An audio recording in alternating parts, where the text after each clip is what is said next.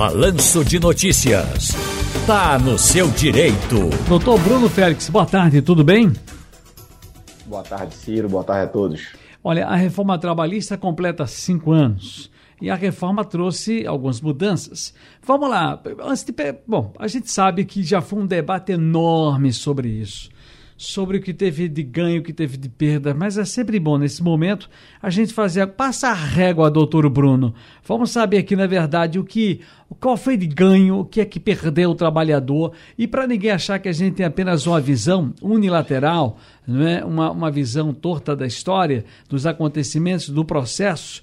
É, é, nas duas partes, tem o trabalhador e tem o empregador. Como é que o senhor analisa a reforma trabalhista? É, de maneira muito imparcial, Ciro, é, o, o ponto de que os maiores defensores da reforma eles defendem seria a flexibilização da negociação é, de patrão e empregado. Esse é o principal ponto que os defensores da, da reforma viabilizaram. É, nisso, é, por outro lado, já é também o ponto de maior crítica, porque num país com atualmente com quase 10 milhões de desempregados, você, é, o patrão, ele tem, o empregador, ele tem um poder de barganha muito maior. É, consequência disso, houve uma precarização também das relações de trabalho. É, você hoje você tem um número grande, hoje existe um, um número de trabalhadores informais maior do que o número de trabalhadores formais foi criado outras formas de trabalho, como trabalho intermitente, trabalho por tempo parcial, a, regulamentação do teletrabalho. Então, é, alguns defendem este modelo da reforma e outros defendem, não defendem, né? Tem um argumento contrário. É exatamente desta forma que houve a precarização, que o objetivo final da reforma trabalhista era criar empregos e, na verdade, não criou. E outros, os defensores, dizem que sem a reforma o desemprego estaria muito maior. Entendo. Agora, é preciso a gente fazer outra. Aliás, eu, eu lembro que eu estava estudando a época e era uma, um debate, a sala de aula, rapaz. Precarizou, não precarizou. Estamos partindo agora para um novo governo. Há um grupo, né, uma equipe de transição comandada pelo vice, pelo vice-presidente eleito Geraldo Alckmin e com as suas equipes temáticas: educação, cidades, saúde. É evidentemente que vamos ter lá trabalho e previdência, e nessa discussão vai se falar da reforma da reforma. Tá na hora? Tá no tempo? É, Ciro, é... Aliás, desculpa, doutor, doutor Bruno, quando o candidato do PT, Luiz Inácio Lula da Silva, falava na campanha em, em dar uma, uma checada, uma calibrada na, na reforma, era um Deus nos acuda. Mas a gente está sempre necessitando mexer aqui e acolá, fazer um ajuste, ou não? Tá, tá tudo bom, tudo certinho nesses cinco anos? Ciro, vou dar, um, vou dar um, um, detalhe, vai ilustrar bem. Essa reforma, ela começou, o objetivo inicial era reformar tão somente cinco artigos. Ela reformou mais de 100 da CLT.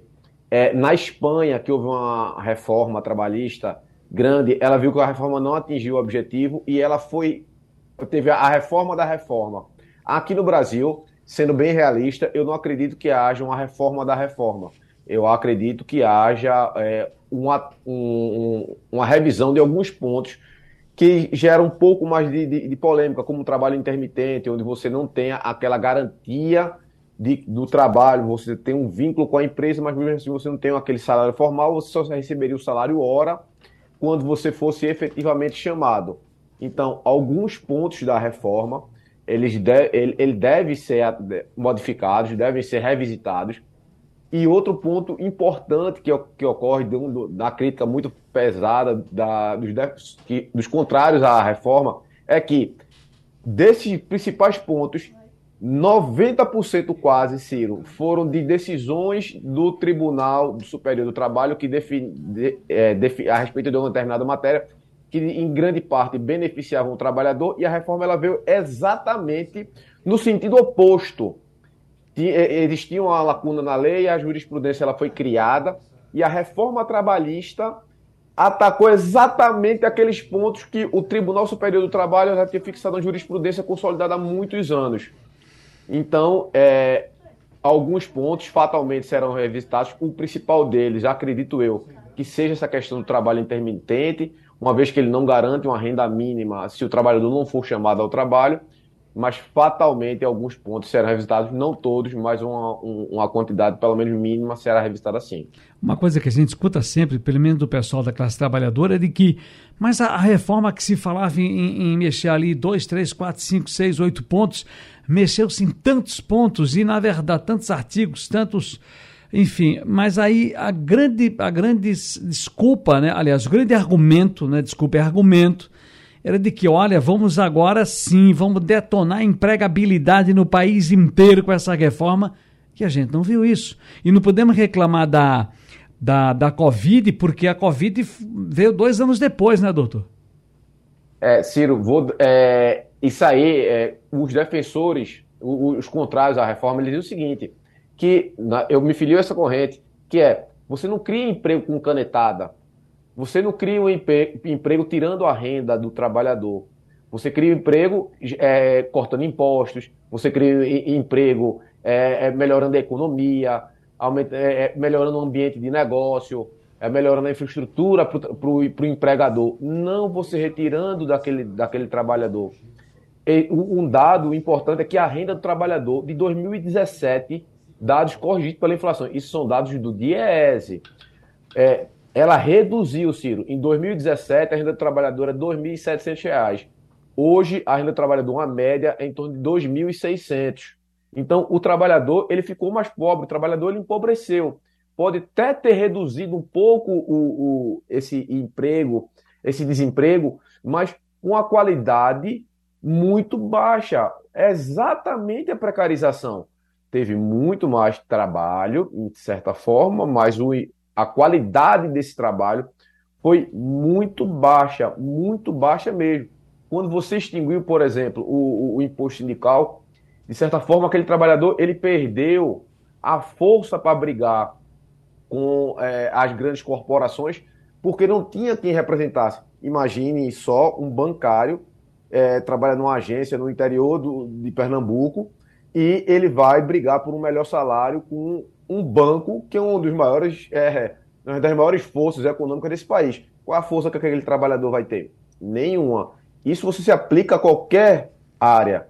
Então, os defensores, houve de fato uma flexibilização, o acordado sobre o legislado, ele veio muito forte nisso aí, é, inclusive alguns, é, um, alguns pontos foram declarados inconstitucionais, eles não poderiam, inclusive, ser transigidos, não podiam ser negociados. O, o, STF, no ano passado, ele limitou esse alcance negocial e agora, agora, é, esse poder de negociação, ele do trabalhador, ele é muito baixo. Então, e eu repito, num país com alto nível de desempregados, um grande número de informais, pseudos empresários, é muito ruim para a classe trabalhadora e é muito ruim para o país, porque se aquele trabalhador, aquela renda daquele trabalhador, ela cai, a economia ela afunda do mesmo jeito.